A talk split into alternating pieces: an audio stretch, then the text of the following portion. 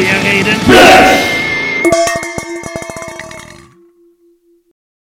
Moin, moin, hier ist Blech.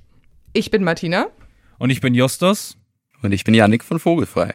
Und wir wollen über Metal und Mittelalter reden. In dieser Folge geht es um die große, enge Verknüpfung von harter Musik und uralten Themen, die wir immer wieder beobachten, die sich wirklich wie ein, ja, man kann schon fast sagen, wie ein roter Faden irgendwie durch die äh, Subkultur zieht. Und dafür haben wir uns Verstärkung geholt mit Yannick von Vogelfrei, der uns so ein bisschen als Szenekundiger, als Szenekenner und Experte und äh, Musikschaffender äh, Rede und Antwort steht. Ja, Yannick, schön, dass du es geschafft hast, dass du Zeit gefunden hast. Du bist wahrscheinlich doch äh, gut ein bisschen im Stress diese Woche, wo jetzt Ende der Woche oder dann, wenn unsere Podcast-Folge schon erschienen sein wird, äh, Titanium, euer neues Album, rauskommt. Ist es doll stressig gerade oder geht? Also insgesamt für die Band ist auf jeden Fall gerade äh, natürlich super viel zu tun.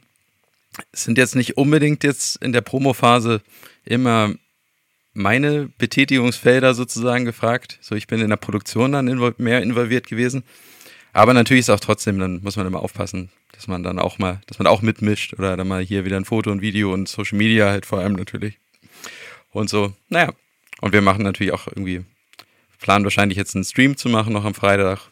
Äh, und das will natürlich auch alles vorbereitet Das ist zeitintensiv, ja. Ja. Aber ist ja auch cool. Es passiert ja was Gutes. Sehr schön. Ja, aber das ist ja super, dass wir heute noch so ein bisschen ähm, den großen Rückblick in die vergangenen tausend Jahre wagen, indem es Ja, jetzt genau. zum Thema Tausend Jahre Bier. Mittelalter, historisches Bier und äh, Nerdkram geht. ähm, du bist ja heute hier als Vertreter, Experte für die Mittelaltermusikszene. Und damit können wir ja einfach schon mal in die erste Frage richtig einsteigen, nämlich wie du so zur Mittelaltermusik oder in diese Szene überhaupt gekommen bist vor langer Zeit. Ja, vor, vor wirklich langer Zeit. Das ist jetzt schon irgendwie. Die, ich bin jetzt tatsächlich äh, mehr als die Hälfte meines Lebens in dieser Band. Das ist schon 2004 haben wir die ja gegründet und da ging ja auch einiges schon. Und natürlich waren das am Anfang, das war so die Zeit allgemein, wo ich angefangen habe dann mit Dominik, unserem Drummer, der ist ja mein Bruder und wir haben halt äh, dann, ich war glaube ich 15 damals und er war 13 und wir wollten halt unbedingt eine Band gründen. Und dann habe ich angefangen, mal so ein bisschen mich umzuschauen und hab, bin dann eben auf die üblichen Verdächtigen gestoßen, also in Extremo, Subway to Sally, Schandmaul und so weiter. Also ihr wolltet schon gleich eine Mittelalterband gründen, das Nee, ursprünglich noch nicht tatsächlich. So, aber ich, äh, also, weiß nicht, wir waren immer große Rammstein-Fans zum Beispiel. Das hat sich auch, glaube ich, äh, niedergeschlagen bei uns im Sound. Und, äh, und irgendwie bin ich dann aber halt tatsächlich auf In Extremo, meine ich zuerst, oder ich weiß nicht mehr, auf welche der typischen drei großen Bands ich zuerst gestoßen bin, auf jeden Fall auf eine von denen. Und das fand ich dann nochmal als Erweiterung mit diesem folkloristischen Touch und mit diesen interessanten Instrumenten vor allem.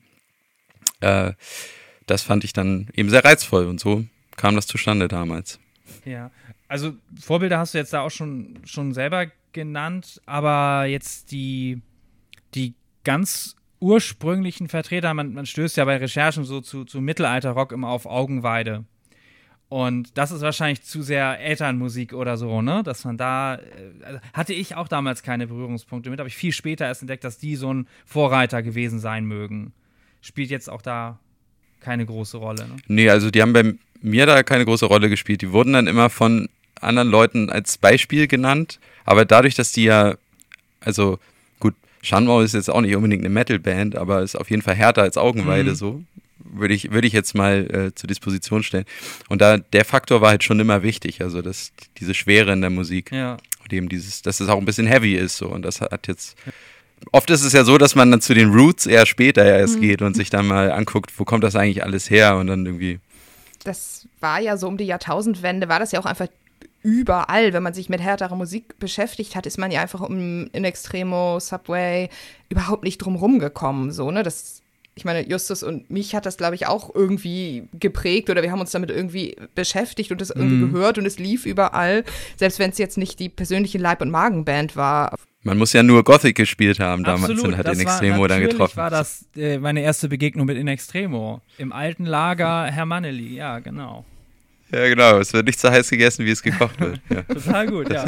Das ist echt witzig. Das hatten wir, glaube ich, auch schon mal irgendwann anders festgestellt, dass das äh, für gar nicht wenig Leute irgendwie so ein Auslöser, so ein Erweckungserlebnis war. Wie ist das bei dir denn mit so richtig original mittelalterlicher Musik? Wie tief hast du dich da mal reingekniet? Irgendwie wissenschaftlich mit beschäftigt oder irgendwas, so, so Fachbücher gewälzt und mal wirklich das äh, mit einem historischen Anspruch versucht?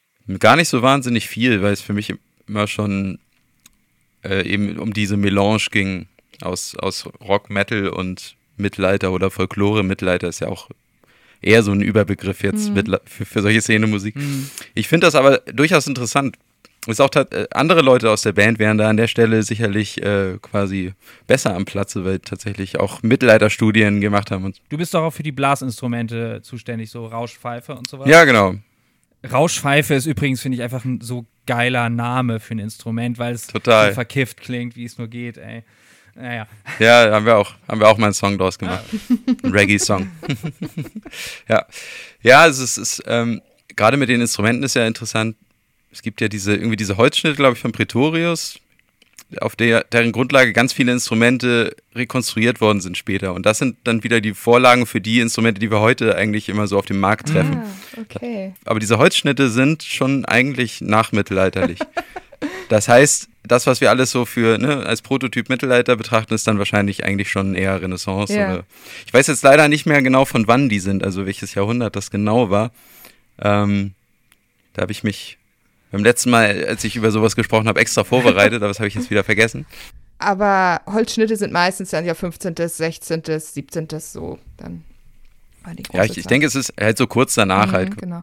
Aber das ist ja tatsächlich total spannend, weil wir da ja schon beim Bild vom Mittelalter sind. Ne? Und ich meine, ich glaube, niemand, der jetzt auf dem äh, ja, Mittelalter-Rockmusik, nenne ich es jetzt mal, oder Mittelalter-Metal hört, erwartet ja, dass er da authentische oder sie authentische mittelalterliche Musik bekommt, sondern man hat so eine so Vibes, sagen die modernen Leute, glaube ich jetzt, ja. ähm, die halt irgendwas so, ja, wo, wo, was man dann gut findet, wo man sich freut und was einem irgendwie sagt, okay, das klingt jetzt mittelalterlich, wenn da die Tröten tröten und der Dudelsack und es so bestimmte Melodien gibt. Genau, es ist halt so transferiert eigentlich eher und, und so ein bisschen durch, durch, durch das bunte Glas mhm. geguckt, mhm. weil also auch durch Filme natürlich, ja. die das auch eben dann mitgebracht haben. Da sieht man da ab und zu die Spielleute in der Ecke irgendwie und, ähm, und da guckt dann auch keiner so genau hin, ob das jetzt äh, ein Instrument von 1400 mhm. oder ein Instrument von 1700 ist, was mhm. da ja. oder wie die Drehleier da gebaut ist. Aber ich glaube auch, dass es also gerade bei dieser Szene halt oder beim Großteil dieser Szene halt auch genau darum geht. Also das ist, äh, dass das ist eigentlich eher so eine Art Fantasiemittelalter, mhm. ohne die ganzen Probleme, die man damals eigentlich auch hatte. So einfach um aus dem Alltag rauszukommen ja. und so. Das ja. Ist, ist, ja auch genau. gut. Wobei, so. ich habe mich jetzt gestern tatsächlich nochmal wirklich mit dem Frühwerk von Corvus Corax befasst und mir das nochmal angehört. Mhm. Und das ist ja schon so irgendwie ein Versuch von Authentizität, um schon mal das Unwort zu bemühen, ne? Ja. Ja, ja, die, die waren waren oder sind wahrscheinlich auch immer noch jetzt relativ äh, fundiert im Vergleich zu vielen anderen mhm. Bands, halt, so wie wir zum Beispiel, die höchstens mal irgendwas, irgendwas Altes von François Villon oder so mal in, musikalisch äh, umgesetzt haben. Wobei ich mir auch da wieder gar nicht sicher bin, ob der überhaupt Melodien geschrieben hat oder nur Texte. Ja. Weil das ist auch so einer, von dem wieder die Hälfte der Melodien, die man jetzt so auf dem Mittelaltermarkt so hört, oder zumindest der Lieder, die damit verbunden worden ja, sind. Ja, es ist immer Carmina Burana, es sind so ein paar Sangspur oder wahrscheinlich ein paar, paar Töne noch aus dem Minnesang und dann diese große spanische Liedersammlung, großische, die große spanische Liedersammlung, die es da noch gibt, ne? Der Name ist mhm. jetzt auch wieder vergessen. Stimmt, wird, man darf ja auch weiter von der Vogelweide nicht vergessen. Ja, genau. Wo du bei dem Minnesang warst mhm. und so. Der Rockstar von aber Wann immer er gelebt hat. um, um, um 1200 rum muss das gewesen sein, ja. Aber ich meine, das ist auch schon mal ein total gutes Ding, denn äh, bei, bei Mittelalter-Rockstar, bei eurem Song, habt ihr das ja auch schon richtig durch den Kakao gezogen, so von wegen immer die gleichen wenigen Melodien zu spielen, ne? Und ja. dann ist das Ivis Lollop, glaube ich, was ihr da zitiert noch. Und, ja, genau. Und das, ne, ich meine, wir waren jetzt gerade vor, vor ein paar Wochen in Lumülen bei Mittelalterlich Fantasiespektakulum und ja, diese klassische Marktmusik mit Sackpfeifen und so weiter trat da ja gar nicht mehr groß auf, aber irgendwo hörst du es immer und du denkst, ach ja, die Melodie ja. wieder, weil es irgendwie nur ein Fundus von 50 Stück gibt, die äh, gespielt werden. Das es fängt ja auch schon bei den Instrumenten an, die haben halt auch größtenteils einen Tonumfang von anderthalb Oktaven und da kann man dann halt auch irgendwann nicht mehr viel mehr mitmachen. Ja. So. Und wenn du dann diese Quinte, diesen ne, ne, ne, ne, wenn du das halt hast, das, so fängt halt jede zweite Melodie an. Das ist jetzt auch, wenn, wo du Mittelalter-Rockst angesprochen wirst, fängt natürlich auch mit der typischen Quinte an. Wir haben ja gerade einen Song rausgebracht, hier nicht A, mhm. wo es genau um diese Authentizität und den äh, ganzen natürlich alles auch wieder mit Augenzwinkern ja. und irgendwie auch liebevoll gemeint, weil ich finde das auch, ich finde das auch irgendwie nett. Das ist super, das Video mit super vielen Details und so weiter. ja, danke schön. Ich mag auch dieses leicht klugscheißerige sogar manchmal ein bisschen. Also ich kann auch mich da durchaus selber drin wiederfinden. Und aber auch da fängt nämlich dann die Melodie auch wieder genau mit dieser Quinte ah, ja, an. okay. So. Ein, ein und der Song ist natürlich äh, auch wenn er nicht A heißt, ist er trotzdem ist ein A-Moll natürlich, so wie alle anderen auch. Oder ist es C-Dur? Man weiß es nicht. Ja, stimmt. Stimmt, ja, genau so. Dann wäre es wieder nicht A, aber ja. vielleicht ist der nicht A ja doch ein A oder A.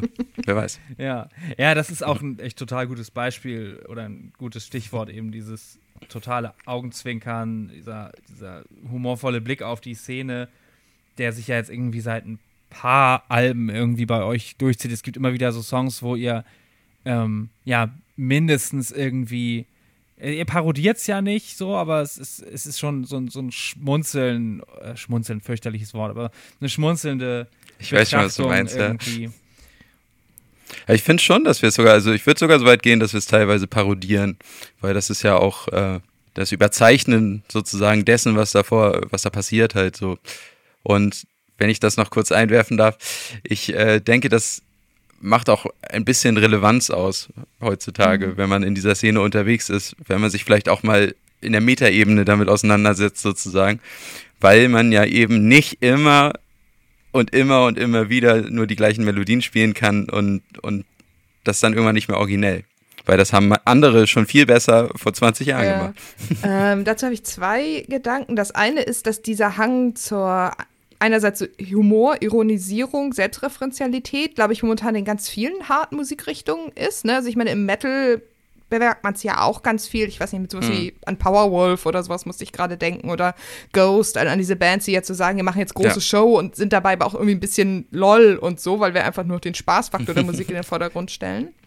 Mhm. Und genau den anderen Gedanken, oh Gott, jetzt habe ich ihn gerade wieder vergessen. Ähm, das ist die eine Seite. Genau. Ähm, das andere ist eben, dass sich ja, glaube ich, fast durch diese Limitierung ja eigentlich auch fast alle Mittelalter-Bands oder von diesen klassischen Mittelalter-Metal-Bands jetzt ja irgendwie weiterentwickelt haben. Ne? Ich glaube, kaum noch jemand macht weiterhin da seine Sackpfeife mit den fünf Tönen, wie ich sie jetzt als Nicht-Musikerin so sagen würde, sondern es geht ja ganz viel so ein Ausbranchen in andere Musikrichtungen, sei es Richtung Deutschrock, sei es irgendwie. Subway to Sally haben mal Dubstep-Elemente eingebracht, ne? Das mhm. fand ich ehrlich ziemlich cool, weil sie sich damit eben auch nicht limitieren. Ja. So. Ja, ich habe das Album auch wirklich sehr gefeiert. Also Mitgift war das ja, ja und das, also wo, wo es vor allem, also da wirklich perfektioniert war. Das, ist das ist schon so, ne? Du hast keine Lust, dann irgendwie 20 Jahre auf der Stelle zu treten, ne? Kann man schon so sagen, oder? Genau, also ich kann mir auch vorstellen, dass es immer noch Leute gibt, die das dann halt auch super finden, wenn das sozusagen true und original ist und überhaupt. Und ich, vielleicht gibt es auch immer, ich, ich glaube, es wird nur immer schwieriger, weil es auch immer mehr Bands gibt, auch gerade in Deutschland, weil die Szene da einfach so groß ist äh, oder die auch schon, könnte man fast sagen, ziemlich um Deutschland zentriert ist. So gibt es einfach so viele Bands und die machen dann so viel Kram und was irgend, irgendwas muss man halt dann finden, auch was man selber, äh, was man selber verkörpern kann, aber was auch äh, vielleicht mal eine neue Farbe da reinbringt und irgendwie interessant wirkt. Und das ist unser Versuch dafür. Du hast es selber schon so ein bisschen vorweggegriffen, dass es ja ein super deutsch zentriertes Thema irgendwie ist, ne? Diese also gar nicht mal unbedingt nur die Beschäftigung mit Mittelalter. Ich glaube, da nimmt uns die, die, nehmen uns die Briten nicht viel weg oder die Franzosen so. Mhm. Aber ja. so, eine, so eine richtige Freizeitszene, ich meine, ihr spielt selber ja auch irgendwie gelegentlich mal auf dem Spektakel oben so und seid dann mittendrin. Macht ja jetzt nicht nur irgendwie Clubkonzerte in der Stadt, sondern steht dann auch auf dem Acker. Das ist ja jetzt irgendwie sowas in der Art, findet doch höchstens noch mal irgendwie in Skandinavien statt mit so Wikingermärkten, oder? Wie ist das da? Kommt ihr da irgendwie ein bisschen rum? Nun ist auch die Sprache natürlich eine Barriere. Also bisher wenig. Wir waren natürlich schon so in, in europäischen Nachbarländern unterwegs, aber das dann meistens eher auf Metal-Festivals oder halt bei so Clubgeschichten oder mit anderen Bands. Mhm. Äh, mit Feuerschwanz waren wir zum Beispiel als Support waren wir dann äh, dann in der Schweiz oder in Österreich oder so. Ja, aber klar, deutschsprachiges äh, Ausland, ja, das. Genau, ich könnte, also wir waren auch in Holland und so. Und ich könnte mir vorstellen, dass es, äh, da ist die Sprachbarriere aber natürlich dann durchaus gegeben, dass es in Frankreich auch noch einiges an Veranstaltungen geben könnte. So, also vielleicht nicht in der gleichen Art wie bei uns die Mittelaltermärkte, aber zumindest ist die Folklore da ja noch ziemlich groß geschrieben. Tatsächlich, so. ja. Wir waren gerade in der Bretagne im Sommer und haben das, Orgi Ja, das wollte ich gerade als Beispiel haben das, nennen. haben das Original verpasst irgendwie am Wochenende, bevor wir kamen oder am Wochenende danach, äh, nachdem wir abgefahren sind, äh, waren da irgendwelche bretonisch-keltischen äh, Musikfestivals. Das haben wir uns ein bisschen schlecht geplant, aber klar, da, ich meine, Ach, schade, ja, sowas wäre, ist bestimmt mal cool, würde ich auch gerne ja, mal sehen. sowas wie die Bombard ist ja nun auch irgendwie ein Instrument, was da lebendig gehalten wurde, ne? Sowas, die wollte ich mir am Anfang kaufen, weil es da so eine billige im Internet zu kaufen gab. Aber habe ich dann nicht gemacht. War vielleicht ganz gut. Ich glaube, in UK gibt es auch super viel Mittelalter-Sachen. Da gibt es auch viel Reenactment und so. Ich weiß halt auch nicht, Mhm. ob es diese klassische deutsche Marktform und der Markt ja wirklich so als Treffpunkt und Event an sich, ob das so verbreitet ist. Und in den USA. ist eine gute Frage, weil also ich kann mich da auch nur so, man kennt ja die typischen Sitcom-Serien und so weiter, wo es dann immer mal wieder, also auch bei Big Bang Theory oder so, gab es ja so, die dann sind, ne? Den, Genau, oder die heißen dann Renaissance-Märkte Mhm, genau. oder Renaissance-Festival, Ja. keine Ahnung und so. Wahrscheinlich gibt es dann da auch irgendwie solche Ableger oder. Mhm. ich frage mich ja, was da für Musik gespielt wird. Vermutlich dann so Fiddle-Folk oder irgendwie so, ne? Aber Gut möglich. Ja, aber die, die stilprägende Marktsackpfeife ist ja, glaube ich, schon so eine, so eine deutsche Erfindung, oder? Ich meine, es ist, ähm, eigentlich denkt man beim Dudelsack ja an die klassische Highland Bagpipe, die ja auch wirklich einen anderen Klang hat. Und das, was jetzt irgendwie von In Extremo und Hast du nicht gesehen groß gemacht wurde, ist ja ein anderes Instrument. So, es ist eine Dudelsackfamilie. aber Es gibt ja auch die, die Sackpieper dann irgendwie in, in Schweden und im Baltikum, die auch wiederum völlig anders klingt. Und der bretonische Dudelsack zum Beispiel auch. Also Dudelsack ist ja nicht gleich Dudelsack. Ja, und diese Julian Pipes, diese Irischen, äh, ja. irischen mit, mit dem Blasebalg halt. Mhm. Genau. Also vielleicht kann man sagen, dass irgendwie sich die Mittelalter-Rock-Szene in Deutschland um diese Marktsackpfeifen herumgebildet hat. Das ist ein bisschen verkürzt. Kann sein, die sind für mich, also, also, wenn man die jetzt mal aufs Mittelalter überträgt, sind das so ein bisschen die, auch die E-Gitarren des Mittelalters, so, finde ich. Die sind halt einfach laut und brachial genug für den Job. so im Gegensatz zu Hümmelchen oder so, so kleinen Barockdudelsäcken. Die sind dann halt zu leise. Ja. Das liegt ja an der Bohrung irgendwie. Es gibt konische Bohrung und zylindrische Bohrung, glaube ich. Mhm. Und zylindrisch ist, glaube ich, so leiser. Und konisch ist laut. Okay. Irgendwie. Ja, ich weiß, dass irgendwie äh, da. Sonst müsst ihr das jetzt in den Kommentaren korrigieren, wenn ihr das jetzt hört, Leute. Alles gut. wenn Wir- wir lassen stimmt, Einmal Wir lassen auch gerne Halbwissen stehen, das ist in Ordnung, damit können wir immer gut leben. Ja, auch von uns selber natürlich, ne? So. ja, Aber klar. woran ich mich auf jeden Fall noch halb und erinnere, halb ergibt dann ist das ganzes. so, so Mitte der 2000er, als ich da irgendwie viel auf Spektakulum irgendwie als Besucher unterwegs war, dass dann irgendwie bei diesen Tageskonzerten noch Saltatio Mortis und Cultus Ferox immer unverstärkt gespielt haben. Ne? Also das war wirklich dann, dass die Marktsackpfeifen Mhm. unter Schlagwerk allein irgendwie den Druck ausgeübt haben. Und das war auch eine coole Sache irgendwie. Ja, durchaus. Die werden ja, die werden auch böse äh, Osthuben genannt. ja, das ist tatsächlich, habe ich nicht geprägt natürlich, würde ich niemals. Ähm, aber das, das hängt wahrscheinlich auch damit zusammen, dass es eben in Ostdeutschland einfach auch wieder was anderes. Ihr kennt das jetzt ja hier im Norden, gibt es ja gar nicht so wahnsinnig Nee, viel. nee. So, sondern eher in Süd- und Ostdeutschland halt. So an Veranstaltungen und, und natürlich dann halt spezielle Sachen, so in Burgen und so ist ja dann eben auch eher Richtung Süden. Ja, und, und letzten Endes ist ja auch ganz viel der, der Mittelalter, Musikmittelalter, Rockkultur eben auch ein DDR-Relikt, ne? Also Corvus Corax haben in der Zeit noch angefangen, Subway to Sally stammen aus der Gegend und ja, ich meine, Ja, aber in Extremo gab es da doch auch so. ja, genau, auch, auch da gibt's gibt's auch Oder halt hier die, äh, hier Feeling B von, von Flake und Paul von Rammstein. Richtig, ja. Die hatten ja auch vorher diese Folk-Punk-Band. Da haben sie ja auch tatsächlich schon den Traubentritt gespielt, den wir bei Schuldes Neue Met drin haben. Ah, ja, okay. diese Art von Musik, diese, äh, ja, Du- Dudelsack, Sackpfeifen, verstärkte Gitarren und Roots in traditionellen Liedgutsachen, das ist ja halt, glaube ich, einfach wirklich ein deutsches Phänomen. Als wir jetzt hier recherchiert haben, auch für die Folge, habe ich auch noch mal so nach Mittelalter-Metal, Medieval Metal und sonst was gesucht und es gibt tatsächlich einen Wikipedia-Artikel zu German Mittelalter Metal, so ungefähr. Also wirklich, oder Medieval Metal, der wirklich sich nur auf Englisch über diese Art von Musik bezieht. Das ist ja wirklich so ein, ja, so ein wirklich eigenes Genre so. Wahrscheinlich wird es irgendwann mal immaterielles Kulturgut der UN oder so. Ja, kann sein. Irgendwann ist das hier dann Mittelalter halt. So, genau. dann ist das. Ich glaube, zu der Sache äh, auch nochmal so eine Frage, wie du bist ja, hast ja vorhin schon gesagt, du bist jetzt bald 20 Jahre dabei. Wie findest du, hat sich diese Mittelalter-Szene, Bands, Märkte und alles so, so verändert in der Zeit? Was für eine Entwicklung kann man da beobachten? Hm. Also bei uns ist es immer ein bisschen so, dass wir dadurch, dass wir so dominante Metal-Einflüsse haben, äh, gar nicht so wahnsinnig viel auf Märkten mhm. gespielt haben in der ganzen Zeit. Immer mal wieder natürlich. Ähm, aber da gab es dann eben auch, auch, auch oft die Momente, wo das dann schon, schon eine Spur dann zu hart war mhm. für das, was wir da eigentlich. Und dann da merkt man, so ist es auch für uns, wir, wir haben halt eine, auch eine relativ breite Palette an, an äh, sag ich mal, Tonarten, Dynamiken, ja, genau, das trifft es noch besser. Äh, es gibt ja also durchaus Songs, die da genau perfekt hinpassen. Und dann gibt es welche, die halt ein bisschen wahrscheinlich drüber gehen. Und insofern kann ich das, kann ich da jetzt nicht so wahnsinnig viele Unterschiede feststellen, weil, weil ich die Entwicklung dann eh immer mit, mit Abständen gesehen mhm, habe. Okay. So, Aber als Besucher, also ich meine, äh, Öjendorf äh, jedes Jahr in, äh, im, im, Herbst irgendwie damals aufs Spektakulum gegangen, wirst du ja auch sein, ne? Da kriegt man ja auch mit, wie sich was, wie sich was weiter dreht, so. Also eine Zeit lang ist es auf jeden Fall größer geworden, eben auch. Also ich glaube, jetzt ist das ja auch beim MPS so, dass die Bühnen größer werden oder größer geworden sind. Ja. Da gab es auch irgendwann mal so einen Sprung vor Corona. Mhm. Also jetzt nach Corona hatte das jetzt, finde ich, auch richtig schon so größeres Festival-Flair. Festival ich war ne? Ja. ja.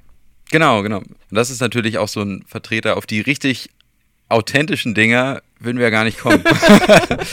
das hatten wir auch tatsächlich. Wir haben echt vor oh Gott, ich weiß nicht, 2010 mag das gewesen sein, haben wir in Lauchhammer in der Lausitz gespielt, auf, auf einer richtig, naja, ich weiß nicht, ob die jetzt hundertprozentig authentisch war, die Veranstaltung, man durfte da sicherlich auch ungewandelt hinkommen, aber da haben, da haben wir schon gemerkt, okay, ist eine andere Welt, weil hier, da haben wir irgendwie unsere Zelte, unsere so standard normale Zelte mhm. halt, also jetzt nicht Mittelalterzelte, irgendwo liegen gehabt, während wir Soundcheck gemacht haben. Da kam direkt jemand, hat sich beschwert, dass das das authentische Bild kaputt ja. macht. Und dann kam, während des Soundchecks kam dann auch jemand und fragte, ob wir denn bald fertig sind. So, und, ne, das ist nur der Soundcheck eigentlich so. Wir spielen nachher dann oh. noch. Und so. Da gab es dann schon einen Clash, da wurden wir auch nicht nochmal gebucht. Also ich glaube nicht, dass das. Ich glaube, da war eher jemand mal so ein bisschen progressiv und dachte, hey, jetzt nehmen wir doch mal hier eine Rockband. Ja. So, das kam da nicht so an. Super. Und das MPS ist ja ein anderer Schnack, da ist, da ist man da ja schon mehr gewöhnt in der Absolut, ich meine, da gab es ja einfach auch dann Ende der 2000er den, die Umbenennung, ne, wo einfach mal Fantasie nochmal dazu kam, nach nur Mittelalter-Spektakulum und äh, damit ja auch eine ganz deutliche Öffnung hin zu was hat man irgendwie noch damals Leute mit, mit Elfenohren oder irgendwie äh, einem Zaubererstab oder so weiter auch und, und mhm. verkleidete Orks oder so auch do, erstmal doof ja. gefunden, aber das ist mittlerweile ja völlig normal und es ist ja auch, also aus meiner Perspektive zumindest, ähm, nicht A trifft es natürlich auch voll auf den Kopf. Es ist so lächerlich in meiner mein, oder aus meiner Meinung, da überhaupt auf so einer Art von Veranstaltung, die wirklich ein Jahrmarkt ist, ein, ein Festival, da irgendwie einen Authentizitätsregler anzulegen. So. Ja, das, das sehe ich genauso. Ich denke, äh, wir haben ja auch das Video zu großen Teilen auf dem MPS in Rastede gedreht. Da haben wir natürlich vorher auch angefragt, haben wir auch gesagt, dieser, die haben ja den Slogan auch äh, fantastisch, nicht authentisch oder so in der Art war das auf jeden Fall. Und das passte natürlich perfekt zu dem Song, weil genau darum geht's. Und äh, ich kann dem, also wenn man jetzt in einer Reenactment-Gruppe ist, wo es wirklich straight alles äh, ganz genauso se sein muss und das auch um die Fantasie geht und um und auch die Liebe zur Historie und so weiter, ich kann das vollkommen nachvollziehen und dass da dann keiner irgendwie als Ork verkleidet hingehen soll. So, aber ich denke, es ist gut, dass es Veranstaltungen gibt, wo Fantasy und Historie eben zusammenkommen und das alles so, ein, so ein, in so ein, in so ein äh, hier Hexenkessel gemischt wird sozusagen und was dabei rauskommt, dass es dann irgendwie die moderne Variante und die Entwicklungsform davon. Das sind quasi zwei verschiedene Hobbit, äh, Hobbys, genau, Hobbits.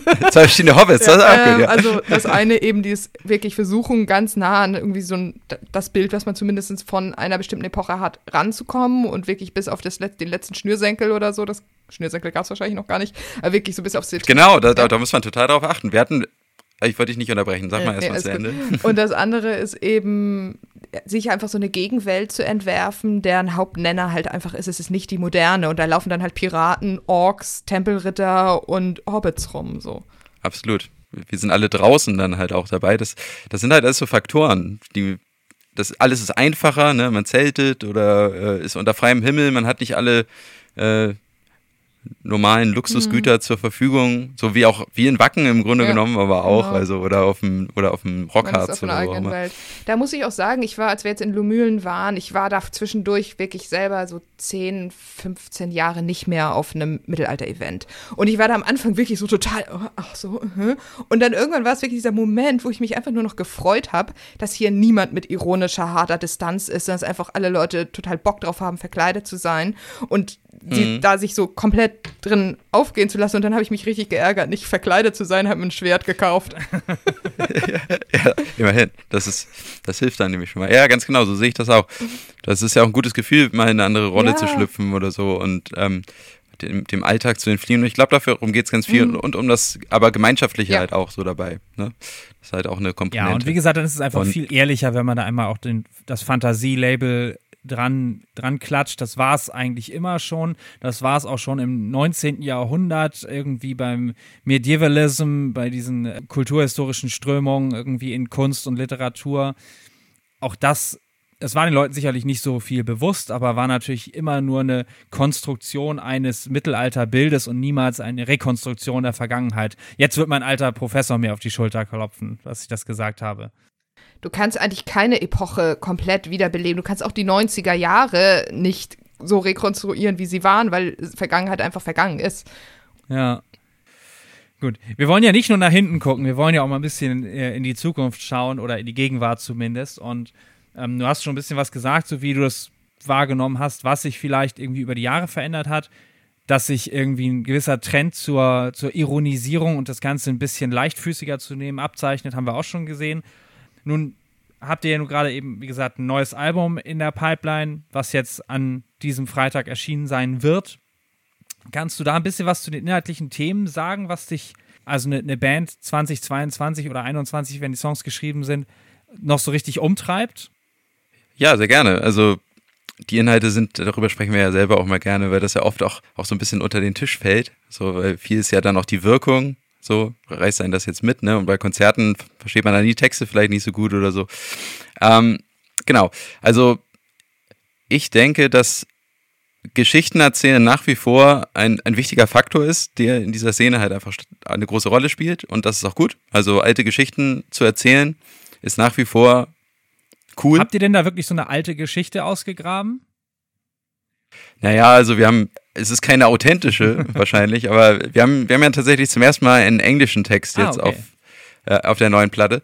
Und zwar geht's, äh, der Song heißt Sawney Bean und da geht es um, um die Legende von einem schottischen äh, Massenmörder und Kannibalen, der, also sehr nette Geschichte auf jeden Fall, der irgendwie, ich glaube 1500 irgendwas vielleicht gelebt hat, das, aber es ist nie, äh, nie bewiesen worden.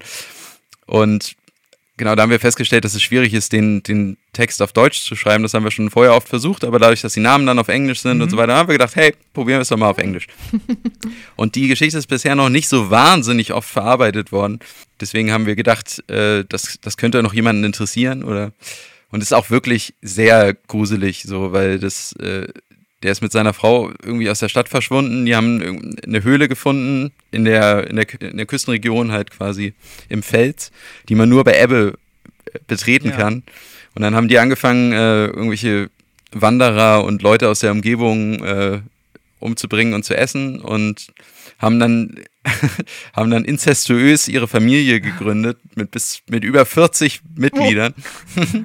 Oh Mann. Und das ist schon ist schon ganz schön mies, also ganz so, ganz so plakativ erzählen wir das natürlich nicht. Das ist dann lyrisch ein bisschen ver verbaut, aber es kommt alles drin okay. vor. Auf jeden Fall sehr Heavy Metal. Ja, ziemlich, ja, genau, finde ich auch.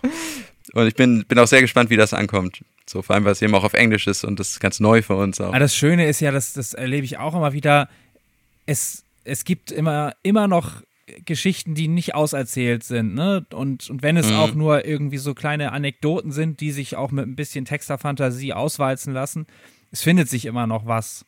Und es muss nicht irgendwie äh, die, die 17. Nacherzählung von äh, Thor, der äh, seinen Hammer zurückholt, sein. So, das, wie oft wurde das erzählt? Ja. Genau, genau. Ich denke auch, dass es, äh, glaube ich, für uns wichtig ist, dass es irgendwie eine Referenz auf alte Geschichten gibt, zum Beispiel. Aber dass die dann vielleicht nicht, aber dass das dann um, umgedeutet wird oder um oder in einen anderen Kontext gesetzt. Also wir haben jetzt zum Beispiel einen Song, der Stahlhammer heißt, wo du gerade Thors Hammer sagtest, auf dem Album. Und da geht es quasi um Thors Hammer, aber eher um die Bedeutung dieser Willensstärke und inneren Stärke, für die er steht und mhm. so weiter. Und es geht, also es ist mehr so ein Motivationssong oder so. oder halt, es geht so darum, äh, den, den, den eigenen Gott in sich selbst zu entfesseln und, und, und eben Willensstärke. Ist dann so. für die Workout-Playlist so. Ich wollte gerade sagen, das hört Justus demnächst beim Sport. okay, ey, das könnte, könnte gut passen. Das ist auf jeden Fall sehr so brachial, so Klingt ein bisschen so, als ob Rammstein Folk Metal machen würde. So, würde ich sagen. Du bist im Wesentlichen für ähm, die Texte verantwortlich, ne? Ähm, nee, eigentlich, äh, das unser, unser Geiger Alex, der Basser Chris und ich, wir sind die Texter und so, okay. Komponisten. So, und das ist dann sehr songabhängig. So, den Text habe zum Beispiel ich geschrieben. Ja, deswegen, darüber erzählt man dann noch mal ein bisschen lieber was. Nee, aber würdest du sagen, dass sich da jetzt irgendwie euer Blickwinkel, euer Fokus mit textlichen Themen so über die letzten 20 Jahre nochmal ganz doll verschoben hätte oder so? Oder würdest du sagen, die Mischung ist immer noch mehr oder weniger die gleiche? Also wir wollten schon am Anfang gerne neue Aspekte einbringen, das habe ich auch, was ich auch vorhin schon meinte, und so sind halt auch diese Parodie-Songs dann über die Zeit entstanden, was jetzt, jetzt auf dem Album eindeutig nicht A ist. Mhm. Ähm, und das finde ich wichtig, also dass man sich damit auseinandersetzt. Und da können sich dann auch bestimmt viele eben aus der Szene drin wiederfinden. Mhm. Das ist ja auch cool, wenn es dann quasi auch um die Leute geht, die da. Hashtag relatable. Und nicht nur. Ja, genau. Und es ist nicht nur, äh, es geht nicht nur um König Artus die mhm. ganze Zeit oder so. Und das andere ist, dass man, dass wir diese, diese Geschichten nehmen, auch in einen neuen Kontext setzen. Also zum Beispiel, wir haben einen Song Gott gegen Gott auf dem Album, den haben wir zusammengeschrieben, wir drei. Und da geht es dann eben um den Krieg der Titanen, aber jetzt als Apokalypsen-Edition sozusagen und, und die Unwichtigkeit des Menschen. Das kann man natürlich super leicht auf, auf Klimakrise und, äh, und so weiter übertragen, wenn man es möchte. Man kann es aber auch lassen, wenn man es nicht will. äh, aber ist auf jeden Fall passt ganz gut. Ist auch wieder ein neuer Aspekt. Und Alex hat zum Beispiel auch über die Göttin Aurora geschrieben, aber hat sie in eine eigene Liebesgeschichte eingebaut und sowas. Und das ist, finde ich, alles ein bisschen interessanter, als jetzt nur die Sagen zu erzählen, weil das haben wir, wie gesagt, schon die großen äh, drei alle sehr oft gemacht. Super. Und auch sehr gut. Und da geht es ja sogar noch ein bisschen in die Antike immer mal mit rein, ne? Also so. Ja, genau. Aber das, das ist, glaube ich, auch relativ äh, sinnbildlich oder typisch für das, was man irgendwie unter Mittelalter-Rock-Szene subsumiert, dass so Epochengrenzen sehr fließend sind. Und man sieht es auch an, an Mr. Hurley und die Pulveraffen mit dem neu, frühneuzeitlichen Piratenthema, wobei das kann auch irgendwie genauso in der Antike spielen. Das ist ja sehr ich glaub, wenig. Ich glaube, das ist einfach Eklektizismus, noch Piraten reinzuschmeißen. Bei an, antiken Themen muss man ja sagen, dass die auch im Mittelalter rezipiert wurden. Ne? Ich meine, seit Ovid und Konsorten geschrieben haben, wurde das immer, immer wieder 2000 Jahre lang neu aufgelegt. So, ich meine, da steht man dann quasi auch in der mittelalterlichen Tradition, dass man sich damit nochmal beschäftigt. Ja, man merkt das ja auch, dass man eigentlich die alten Themen, die die Menschheit beschäftigen, immer wieder neu mhm. aufwärmt. Und dazu muss ich auch noch sagen, dass halt bei, bei natürlich, äh, wenn dann Mythologie dazu kommt, das ist ja dann auch eher eben griechische Mythologie. Äh, das ist dann ja wieder der, da ist wieder der Sprung zur Fantasy-Kultur halt dann auch nicht mhm. weit. Das ist ja auch viel verbunden.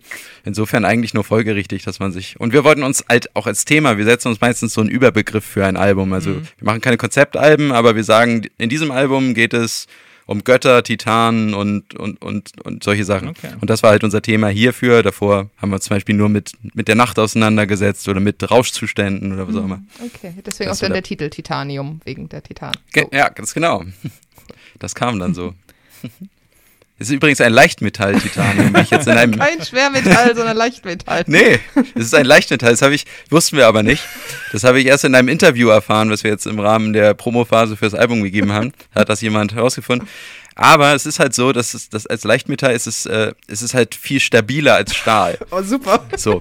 Und das finde ich irgendwie ganz passend, weil wir auch eine eher äh, sag ich mal, kompakte Band sind. also nicht unbedingt die Titanen Körperliche Größe. an Körpergröße. Ja, genau. So, das passt auch ganz gut. Dafür sind wir aber halt härter als Stahl. Super. Okay, ähm, dann würde ich sagen, Yannick, herzlichen Dank für deine Rede und Antwort, die du uns äh, zu unseren Nerd-Fragen gestanden hast. Und Sehr gerne. wir wünschen natürlich äh, den allerbesten Erfolg mit äh, Titanium, sind gespannt, es dann auch selber zu hören. Und ja, dann auf bald. Genau. Jawohl. Ciao. Dankeschön. Nachdem wir jetzt mit Yannick gesprochen haben, wollen wir das Ganze aber auch zu zweit noch mal ein bisschen aus unserer HistorikerInnen-Nerd-Perspektive einordnen und steigen jetzt doch noch mal ganz subjektiv ein, nämlich Justus, was fällt dir eigentlich so als erstes ein, wenn du ans Mittelalter denkst? Boah, ja, ist mich ein bisschen kalt erwischt, obwohl wir die Frage natürlich vorbereitet haben. Also du kannst einfach sagen, das erst neue vogelfreie Album. Das natürlich auch.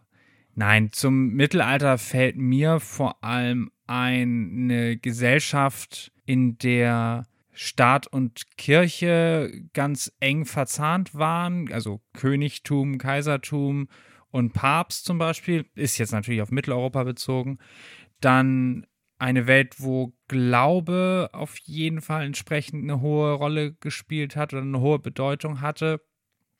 Und ja, vormodern logischerweise, roh, irgendwie ungeschliffen, eine sehr gerade im frühen Mittelalter quellenarme Zeit, die super viel Fläche, Projektionsfläche, Raum für Interpretation und Inspiration lässt. Okay, das ist jetzt so wirklich der erst, das erste Bild, was du im Kopf hast, wenn du an Mittelalter denkst? Hm. Ja. Ja, nein, natürlich sehe ich mittelalterliche Städte vor mir. Das ist das, was auch am ehesten noch wirklich präsent ja immer wieder mal ist. Wir waren gerade letztens in Lüneburg, wo noch relativ viel von mittelalterlicher Bausubstanz übrig ist. Und das evoziert natürlich am ehesten so die, die Bilder, die als Kulisse irgendwie auch dienen. Und da alltägliches Treiben und sowas. Also wirklich eine Stadtszenerie wäre so das Erste, wenn du die Augen zumachst und man sagt Mittelalter, was dann bei dir auftauchen würde. Ja, also das ist jetzt alles ja auch noch sehr subjektiv, aber natürlich weiß ich, dass irgendwie so um 1200, mitten im Hochmittelalter, das Städtewachstum, also auch die Anzahl der Städte in Deutschland enorm zugenommen hat. Deswegen haben wir so viele mittelalterliche Stadtkerne, Kirchen und so weiter noch aus der Zeit, was nicht in späteren Kriegen dann verloren gegangen ist und so. Wie sieht es bei dir aus? Was ist so deine erste Assoziation? Also als allererstes würde ich an Ritter tatsächlich denken. Mhm. An Leute mit Ritterrüstung. Und dann, das zweite, was mir einfallen würde, auch einfach so aus meinem Kunsthistorikerinnen-Hintergrund, wären tatsächlich gotische Kathedralen. Ja. So, also einfach wirklich die ersten Schlaglichter und Bilder und nicht was aus dem Geschichtsbuch so. Mhm. Aber auch das ist ja was, was tatsächlich, was man selber schon mal gesehen hat, was man mit eigenem Auge gesehen Ja, hat. klar, aber es geht ja eigentlich um die erste Assoziation, was man einfach so damit hat. Und das Ritter habe ich jetzt nicht so viele gesehen, außer auf dem Spektakulum. Aber so Ritterrüstung, wo ich immer auch dran denken muss, ist die Arthurianik. Aber auch das ist eben auch so ein bisschen äh, von meinem akademischen Hintergrund bedingt. Ja, können wir ja nicht raus aus der Rolle, ne? Nein, und eben auch, ich glaube, ich habe auch schon als Kind gerne irgendwelche Arthurs-Geschichten gelesen. Mhm. Ja, Ritter, die irgendwas machen. Und im Hintergrund steht eine Kathedrale rum und sieht hübsch aus. Ja. Ja, was sicherlich nochmal ganz interessant wäre, Menschen in Süddeutschland, die sehr viel mehr Burgen einfach Mhm. auch in ihrer Landschaft stehen haben, als wir hier im Norden, haben vielleicht dazu nochmal die konkretere Assoziation mit den Burgen, ne? Stimmt, so Ritterburg, stimmt. Doch, als Kind hätte ich jetzt auch immer daran als erstes gedacht. Kenne ich auch noch so aus Was ist was Büchern und sowas alles, ja. Was magst du am liebsten am Mittelalter? Ja, die quellenarme Zeit letzten Endes ist auch fachlich eine enorme Herausforderung gewesen, aber auf der anderen Seite scheinbar ergreifbar, so gut du es eben kannst als heutiger Mensch, dir so die Zeit von 500 bis 1000 oder so genauer anzugucken, weil du sehr wenig äh, Überreste davon hast, ähm, die als, als Grundlage für deine Interpretation stehen. Deswegen hast du so viel weiße Flecken auch auf der mentalen Landkarte natürlich, die dann eben, wie ich schon sagte, so, so Spielraum für eigene Geschichten auch bieten. Also du magst gerne, dass man nichts drüber weiß. Nein, was ich auch gerne mag, ist natürlich dieses Vormoderne, dieses etwas Rohe, dieses scheinbar Einfache, wo man irgendwie noch weiß, was nicht was richtig oder falsch ist, aber wie Dinge funktionieren. Auch das endet spätestens dann, als die Italiener irgendwie im Hochmittelalter das Bankwesen erfunden haben. Aber davor waren ja nun die meisten gesellschaftlichen Verknüpfungen scheinbar einfach zu verstehen oder auch wie so eine Ökonomie aufgebaut ist. Auf der anderen Seite, da bin ich wieder ganz Historiker, da neigst du auch schnell dazu, Dinge fehl zu interpretieren, sowas wie Rituale im öffentlichen Raum oder so, dass du dann irgendwie denkst, ja, der Kniefall des äh, Kaisers vor Canossa war eine Niederlage. Also Canossa haben sich ja Generationen von Historikern gestritten es ist sicherlich alles nicht ganz so einfach, wie es auf den ersten Blick scheint. Ich hätte einfach vielleicht die Frage anders formulieren sollen. Was gefällt dir am Mittelalter gut? Was magst du am Mittelalter in drei Worten? Ich mag mittelalterliche Waffen, ja. Habe ich eine Schwäche für, kann ich nicht anders sagen. Hm, überhaupt so Kleidung, Ausstattung und sowas. Weil es irgendwo auch Teil unserer eigenen Geschichte als Volk, Nation, schwierige Begriffe, aber weil es hier stattgefunden hat. Okay. Und wie ist bei dir? Ich mag das Mittelalter gar nicht so gerne. Meine historische Epoche, mit der ich mich ja viel beschäftigt habe, ist das 19. Jahrhundert. Da habe ich natürlich damals auch mal was zur Mittelalterrezeption gemacht, aber das Mittelalter an sich ist jetzt gar nicht so mein Leib- und Magenthema. Hm. Was ich mochte, was ich immer interessant fand, waren die Kreuzzüge und die Templer. Darüber habe ich auch viel gelesen, von irgendwelchen historischen Schundromanen bis auch zu Fachbüchern und so. Also das finde ich schon sehr interessant. Aber ansonsten, ja, Wikinger natürlich auch. Durch diese langen Jahre in der Metal-Szene konnte ich den Wikingern einfach nie entkommen. Nee, nee. Und ja, genau die Architektur halt. Das finde ich, also die gotische Architektur, das ist einfach, finde ich immer noch total schön, total beeindruckend. Und so eine lichtdurchflutete französische Kathedrale ist schon echt so das Coolste, was man eigentlich aus Stein so bauen kann.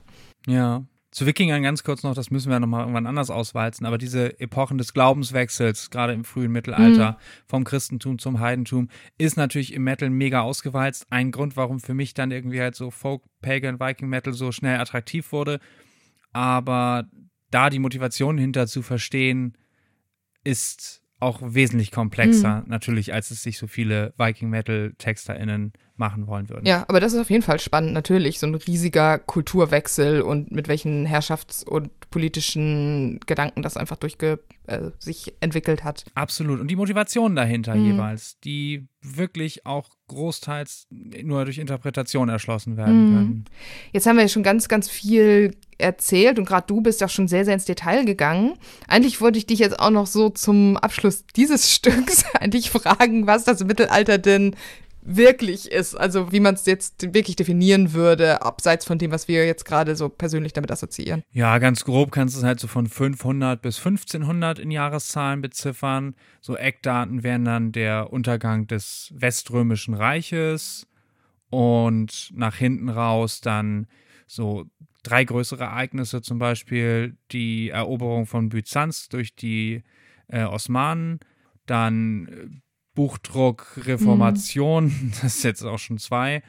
Natürlich dann aber am Ende Wiederentdeckung Amerikas durch Kolumbus. Mhm. Also es ist halt einfach krass, wenn man so überlegt, dass das sechste Jahrhundert gegen das 15., das einfach erstmal da tausend ja. Jahre zwischenliegen und dass es ja wirklich komplett andere Welten sind. Ne? Jemand, der irgendwie 600 gelebt hat, wird ja eine komplett andere Welt erlebt haben als jemand, der irgendwie 1420 geboren wurde. Absolut, das in einen Topf zu schmeißen. Und aus heutiger Perspektive könntest du das Mittelalter ja vielleicht noch bis zur Französischen Revolution sogar weiter ausdehnen, weil so ein Krieg wie der Dreißigjährige Krieg oder andere Gesellschaftsentwicklungen passen eigentlich noch in diese mittelalterliche Denkweise viel besser rein. Und das ist nochmal eine ganz, ganz interessante Sache, dieser Begriff Mittelalter als Zwischenzeit als Überbrückungsepoche oder so, wurde ja dann von den Humanisten in der Renaissancezeit so irgendwann dann geprägt. Von wegen, das ist das, was eigentlich, was unsinnig ist. Wir beziehen uns zurück auf die Antike mhm. und dann waren halt bummelig tausend Jahre äh, Quatsch dazwischen, den wir, den wir gerne vergessen möchten. Tausend Jahre Quatsch. Ja, nicht tausend Jahre Bier, sondern tausend Jahre ja, Quatsch. Das Mittelalter, tausend Jahre Quatsch was ich jetzt auch witzig finde, wenn wir jetzt eben wirklich über diese unglaubliche Vielseitigkeit und diese tausend Jahre gesprochen haben, wenn man überlegt, was davon hat sich denn jetzt in der Musik, die wir hören, niedergeschlagen. Hm. Sowohl in dem, was Yannick uns vorhin zu Vogelfrei erzählt hat, als auch in, ja, Metal im Allgemeinen. Ne? Das sind ja nur schon ganz bestimmte Facetten, die überhaupt dann da auftauchen. Ja. Ja, zum einen muss man eben einfach sagen, dass so an mittelalterlichem Musikgut so super wenig erstmal erhalten Mhm. ist. Und dann auch nur aus einem Zeitpunkt aus dieser langen Spanne so, ne? Ich meine, diese Markt sagt, Mark sagt, diese Mark, diese Marktsackpfeifen, Quinten, Tödelöredö, Musik ist ja wahrscheinlich auch nicht tausend Jahre lang gespielt worden, sondern auch nur zu einer bestimmten Zeit modern gewesen. Und Ja. Ja, das, das können wir jetzt gar nicht im Detail auswalzen, was man jetzt wieder rausgepickt hat, aber Mhm. klar ist ja irgendwie so, Camina Burana kennt ungefähr jeder diese Liedersammlung, die da mal in Benedikt Beuern in Bayern aufgetaucht ist. Oder die äh, Cantiga de Santa Maria von der Iberischen Halbinsel. Die sind auch relativ bekannt oder so ein bisschen die französische Troubadour-Dichtung. Mhm. Das sind halt so, so Corpora, die Bands wie Corvus Corax und In Extremo immer wieder auch aufgegriffen haben oder ja, so wirklich tatsächlich eher klassisch orientierte Mittelalter- und Mittelalter-Rockbands. Das erschöpft sich aber eben halt so super schnell. Mhm. Und das ist dann auch wirklich auserzählt. Ja, aber Mittelalter kommt ja auch anders in Metal vor. Also das, worüber wir ja auch mit Yannick gesprochen haben und das, wo dieser Korpus von Musikstücken, den du gerade so beschrieben hast, drin vorkommt, das ist ja quasi diese deutsche Mittelaltermarkt, Mittelalter-Rockmusik. So, das ist ja quasi ein bestimmtes Subgenre eigentlich, was zu einer bestimmten Zeit entstanden ist, so irgendwann in den 90ern, seinen Höhepunkt in den 2000ern hatte und immer noch ganz gut läuft, auch wenn viele der Bands mittlerweile sich musikalisch und thematisch weiterentwickelt haben. Aber das ist ja quasi so eine Art von Mittelalter-Metal, Mittelalter-Rock, die Ja. natürlich für unsere Folge jetzt auch besonders wichtig ist und über die wir am meisten sprechen. Aber es kommt ja auch anderweitig, kommt Mittelalter in Metal vor. Und das ist ja eigentlich auch ganz interessant, was wir so gemerkt haben, als wir recherchiert haben, dass es ja gar nicht so krass viel intensiv vorkommt, aber überall immer so ein bisschen dabei ist. Ja, natürlich hast du einfach, egal aus welchem Land du kommst und in welcher Geschichte du rumgräbst, hast du zumindest als äh, mitteleuropäische oder als europäische Band im Allgemeinen, hast du immer wieder halt auch, auch Themen, auf die du stößt, ne? So, das kann bei Saxon eben passiert sein, das ist bei, bei Maiden fällt mir jetzt gar nicht so der große Mittelalter-Song, oh, Montsegur, so. Invaders, geht das nicht Ja, da geht's um, die Wikinger? Wikinger, glaube ich, genau. Ich glaube, es kommt immer mal, wenn es halt passt, wenn sie halt eine geile Story hatten. Ja, natürlich gibt es dann aber auch Bands, die sich mit einem riesigen Schwerpunkt darum gekümmert haben, aber m, davor immer mal wieder, wie du sagst, ne? Ich meine, bei Jethro Tull zum Beispiel auch so, das ist ja noch Mm. aus dem Hardrock. Ja, das ist ja auch diese folkigen Sachen, doch da gibt es auch was. Ja, das Broadsword-Album, ich glaube, das haben Ja, wir sogar drüben stehen. stimmt, ja. Mhm. Arthurianik haben sie, glaube ich, auch so ein bisschen. Dann natürlich auch Stichwort Proto-Metal, Led Zeppelin, Ja. ne? Immigrant Song ist auch wieder Wikinger, äh, Battle of Evermore ist ein bisschen antolkienisiert, ist aber auch einfach irgendwie so mittelaltermäßig. Da ist so ein bisschen 70er-Esoterik auch immer mit ja, dabei. Ne? genau, so Gegenwelt aufmachen. Ja. Bei, bei Led Zeppelin gibt es ja auch dieses The Song Remains the Same Video, was die gemacht haben. Das ist so eine Mhm. Art Bandfilm. Und da gibt es auch was, wo Robert Plant, glaube ich, auch mit dem Schwert auf dem weißen Pferd durch den Wald reitet oder so ein bisschen in diese Richtung. Also ja. Einfach auch schon eher so ein Fantasy-Mittelalter, was da anskizziert wird. Aber die 70er waren ja tatsächlich dann auch wirklich so ein Jahrzehnt, in dem Mittelalter irgendwann wieder ein bisschen populär war. So wahrscheinlich so nach der Desillusionierung, dass die 68er Revolution, Reform und so weiter alle nicht so richtig gefruchtet haben. Gleichzeitig die Angst des Kalten Krieges, Mhm. Wirtschaftskrisen, ne? Denk mal hier Benzin, Ölkrise und Miner Strike. genau diese ganzen Stromausfälle in UK. Genau, und dass man dann irgendwie auch eskapistisch sich in irgendeine Wunschvergangenheit Mm, flüchtet, mm. ne? Früher 80er mit diesem Excalibur-Film zum Beispiel Ja, auch, ne? Conan. Conan ist aus der Zeit, ja. Das ist jetzt ja nun aus der amerikanischen Welt eher, aber klar, auch die haben natürlich eine ganz andere Mittelaltersehnsucht dann noch. In den 70ern ist ja Tolkien auch richtig groß geworden nochmal. Ja. Ne? Also der Herr der Ringe ist klar, ist schon irgendwie in den 50ern veröffentlicht worden, aber so richtig der große, erste große Kulthype ging so von den Hippies und dann in die 70er rein. Mhm. Ja, da wäre nochmal echt interessant herauszufinden, wie eigentlich so genau die, die Gründungsmotivation für eine Band wie Augenweide ausgesehen haben mögen. Ne? Ob das wirklich nur so for the lulz war, mal irgendwie in der Vergangenheit zu wühlen. Dann wird das wahrscheinlich auch im Zuge von diesem Gegenweltaufmachen 70er Jahre Eskapismus vielleicht sein. Mhm. Ja, gut, das ist natürlich sehr, sehr weit weg noch von. Metal-Rezeption. Habe ich mir neulich ja, wie gesagt, mal angehört und ui, das ist super seichter Rock erstmal. Da gehst du noch wirklich viele, viele Meilen, bis du irgendwie bei, bei Mittelalter-Metal bist. Ansonsten hat man ja im normalen Metal, in Anführungsstrichen, auch im internationalen Metal, wie gesagt, immer wieder so Mittelalter-Themen, wie man aber auch Fantasy-Themen hat. Irgendwo läuft immer mit jemand mit dem Schwert rum und haut auf was drauf. Mhm. Hatten wir ja auch schon beim Thema Krieg und so, dass es einfach brachiale, rohe, ursprüngliche Themen sich einfach gut für eine Metal-Interpretation anbieten. Aber so richtig doll kam es dann ja auch vielleicht, als der Fantasy-Anteil im Metal noch höher wurde, aber dann bist du ja immer in so einer komischen Melange, so zwischen historischen Thematiken und dann doch total Fantasy-Stories, die aber eben auch Ritter und andere mittelalterliche Elemente featuren. Ne? Ja. Stichwort Rhapsody Hammerfall, die übrigens auch viel Templer als Thematik haben, obwohl es, glaube ich, nie richtig über die Templer geht, Ja. sondern sie halt nur das Wort gut finden. Ist das nicht auch so Templars of Steel? Ja. Irgendwie damit so als Sammelbegriff für Fans oder für die Band oder so, sich so als Beinamen. Irgendwie so, ich weiß auch nicht, ob die das immer noch machen, aber das war auf jeden Ja. Fall mal so ein Ding. Aber das ist ja auch total spannend. Nimmt man mal das, das äh, gute Blind Guardian Album Imaginations from the Other Mhm. Side, wo du sowohl Fantasy, Arthurianik als auch Historisches mit drin Ja, da ist auch ne? was über die Kreuzzüge, ne? Another Holy War und Script from a Requiem ist ja, Ja. auch Kreuzzugsthematik. Ja, und eben Mordred Song und Past and Future Secret ist auch drauf, oder? Ja. Ja, die sind ja auch beide Arthurianik, aber auch mit so einem Klimper, Minnesänger, Geplinkel oder was so Medievalist klingen soll. Bei ne? Bright Eyes ist ja auch No Merlin by my side. Ja, ja, stimmt, das ist total mittelalter. Ja. Mitte 90er wiederum, ne? Mhm. Also trotzdem, sie haben keine ernsthaften Interferenzen irgendwie dieser Zeit gehabt. Mhm. Ja, äh, bisschen später ist es dann so, dass auf dem In Extremo-Album auch mal auch Hansi Kirsch mitgesungen hat oder auch mal Mille von Creator Das ist und aber auch so. 20 Jahre später erst. Das ist jetzt in dieser Genau. Alles geht, alle Metal-Sachen machen irgendwas Ja, und zusammen. dann haben die. Dutzendmal auf irgendwelchen Festivals gemeinsam Ja. gespielt und sich da kennengelernt. Wobei auch schon 2003 wiederum bei Gravedigger, bei dem Rheingott-Album, hat auch Michael Rhein, das letzte Einhorn von In Extremo, auch einen Beitrag gehabt. Haha, Aber- rein, Gold. Ja, ja Gravedigger ist sehr gut. Ich meine, keine Podcast-Folge ohne Gravedigger zu erwähnen. Aber die haben doch auch schon in den 90ern das Schottland-Album gemacht und doch auch irgendwas mit Templern und so. Ja, genau, ne? Knights of the Cross Ja. und dann nochmal wiederum Excalibur. Ja, die sogenannte Middle Edge Trilogy. Ah, ja, okay, aber es ist interessant, dass es auch in den 90ern waren. Mhm. Ja.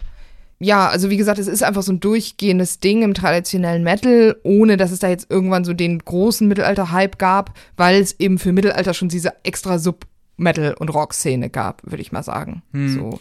Und dass ansonsten Mittelalter so verwendet wird oder benutzt wird wie Fantasy. Absolut, genau. Das ist so ein Schluss, den wir jetzt schon unbedingt ziehen müssen, ne? Dass es einfach so ein, so ein Spielwiese ist, wo sich Metal- und Rockbands dran bedienen wie an einem Fantasy-Buch. Und für Leute, die sich jetzt irgendwie mit dieser einen historischen Episode, wo Namen und Orte vorkommen, die man mal gehört hat, die sie wiedererkennen, ist halt ungefähr genauso ein Wiedererkennungseffekt, wie wenn du das Buch gelesen hast, über dessen Fantasy-Figuren gerade der Song geht. Was wir ja natürlich die ganze Zeit ausklammern, ist so Viking Metal, weil das einfach nochmal so ein Extrafeld ist, wo ja natürlich sehr intensiv sich mit historischen Sachen beschäftigt wird oder mit mythologischen Sachen, die aus einer historischen Epoche abgeleitet werden. Absolut. Und das ist nochmal zumindest an dieser Stelle spannend. Nimm mal mal Amon Amarth, haben einen Bandnamen aus dem Tolkien-Universum und den einen Song vom Debütalbum, der Amon Amarth heißt, der sich so vage irgendwie an Tolkien anlehnt, aber ansonsten ist es ja Wikinger und Mythologie all over the place und über kein anderes Thema. ja, die haben irgendwann gemerkt, dass das besser funktioniert und sie da mehr Spaß dran haben als an Tolkien.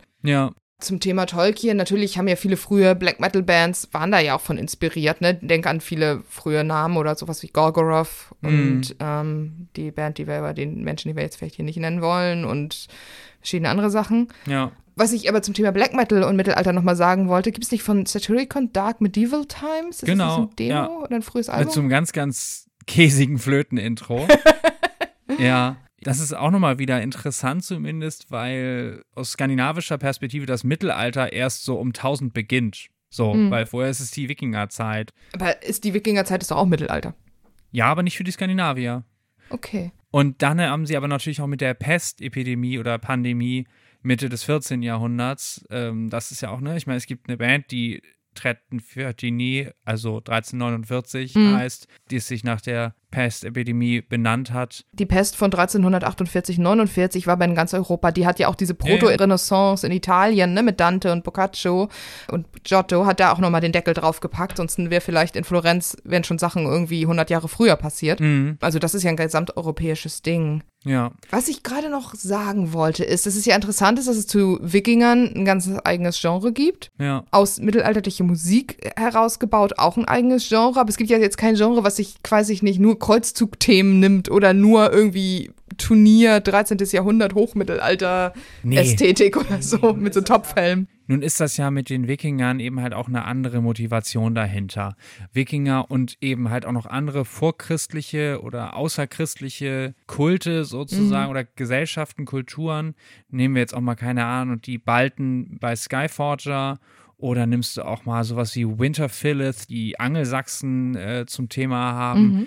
Das ist als Sujet zumindest so auch immer als Gegenbewegung zur christlich dominierten mm. und auch dem mhm. christlich dominierten Mittelalter zu sehen, denke ich mal. Ist auch provokanter, ne? Ich meine, das Hochmittelalter mit so Ritterturnieren ist halt was, da spielt jedes Kind mit Playmobil schon mit. Mm. Das ist mhm. jetzt nicht provokant, das ist so, als ob du Metal-Songs über Cowboys und äh, Native Americans machen würdest. Ja, und ja, ich meine, der Viking Metal kommt eigentlich aus dem Black Metal heraus mhm. und da jetzt die christlichen Kreuzritter oder so zu mhm. thematisieren, ja, dann könntest du es umdrehen und das aus muslimischer Perspektive schreiben, was die Kreuzritter für Arschlöcher waren auf gut Deutsch. Ist aber, glaube ich, auch alles politisch etwas schwierig, so sowieso. Ja, natürlich, genau. Und da wird dann irgendwie das Wikingertum in Anführungszeichen als sehr viel zugänglicher. Ne? Ich meine, der Black Metal ist in, in Skandinavien, wenn nicht entstanden, dann dort katalysiert worden.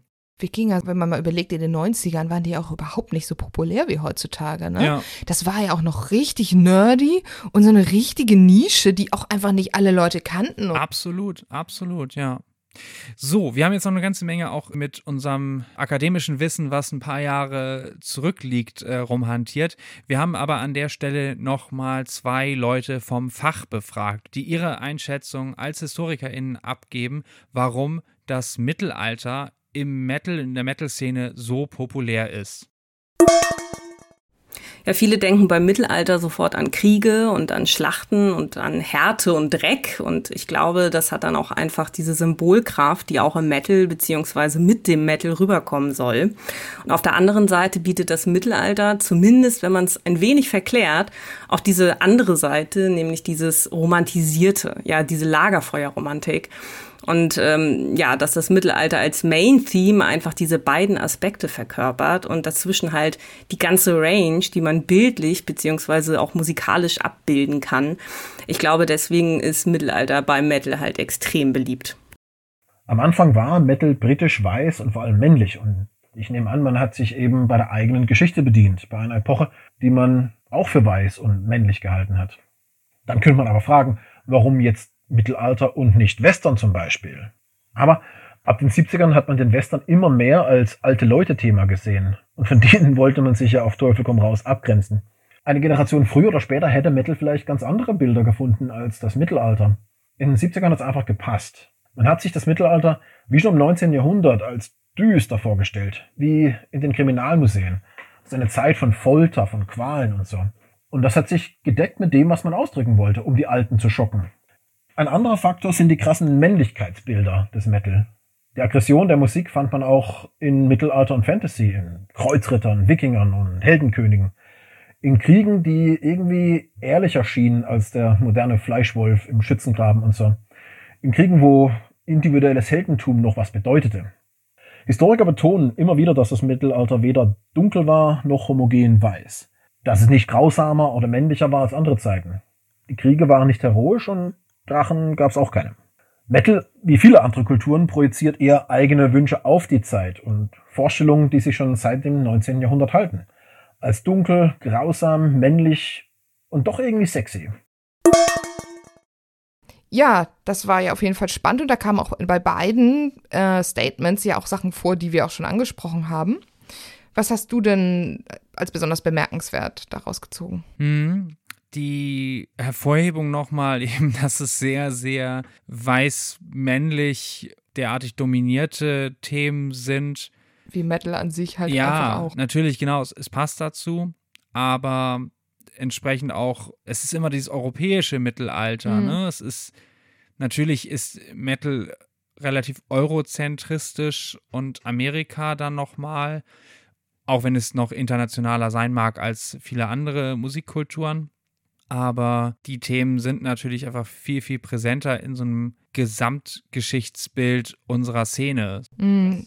Ansonsten dieser schöne Kontrast zwischen Gewalt einerseits und schunkeliger Lagerfeuerromantik Mhm. fand ich auch witzig. Und ja, das ist wahr, das ist total wahr.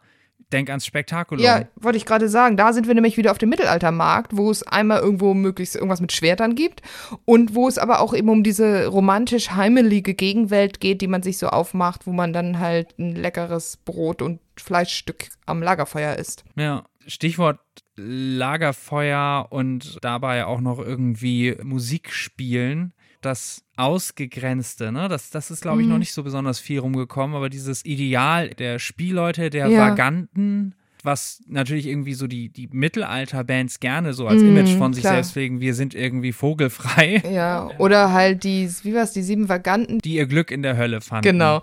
Behangen mit Fetzen und Schellen, die so laut wie Hunde bellen. In Extremo. Schöne Bellen Grüße. denn eigentlich die Fetzen wie Hunde oder bellen die Vaganten wie Hunde? Das musst du in Extremo fragen, ähm, nicht mich. Nächste Ja. Folge, ja. Das ist ja natürlich, passt das total gut, dieses Spielmannsbild, diese, auch diese Spielleute als Außenseite, das passt ja auch zu diesem Rockstar-Image ein bisschen.